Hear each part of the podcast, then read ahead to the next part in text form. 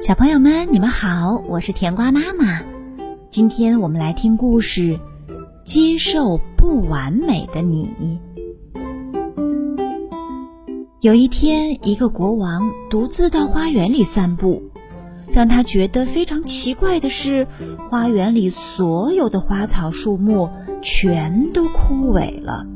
橡树因为没有松树的高大挺拔而讨厌自己，于是越来越干枯，逐渐就枯死在园子里了。松树又是因为自己不能像葡萄树那样结出很多果子，所以也死了。葡萄哀叹自己每天都趴在架子上，不能直立。不能像桃树那样开出美丽可爱的花朵，于是也死了。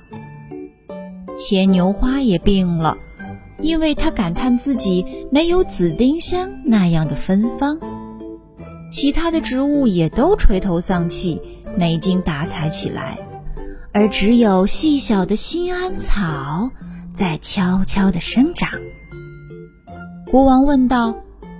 小小的心安草啊，别的植物都枯死了，你为什么这么勇敢和乐观，毫不沮丧呢？小草回答说：“国王啊，我一点儿也不灰心失望，因为我知道，如果国王你想要挑一棵树，一棵橡树或者是一棵松树，一丛葡萄，一株桃树。”一株牵牛花，或者是一棵紫丁香等等，你一定会让园丁去把它们种上。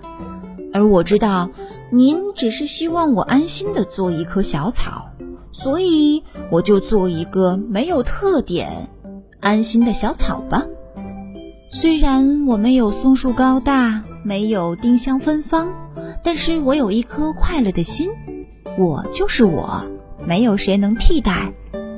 小朋友们，这个故事虽然很短，但是告诉了我们一个特别特别重要的道理：这个世界上没有谁具备所有的优点，也根本不存在十全十美或者完美的事物。无论是橡树、松树、葡萄树、桃树，或者是丁香，它们都不可能具备所有植物的优点。每个人都有自己的特点和不足。如果你觉得自己某些方面做得不够好，那又有什么关系呢？快去学一学安心草吧，做这个世界上独一无二的快乐的自己吧。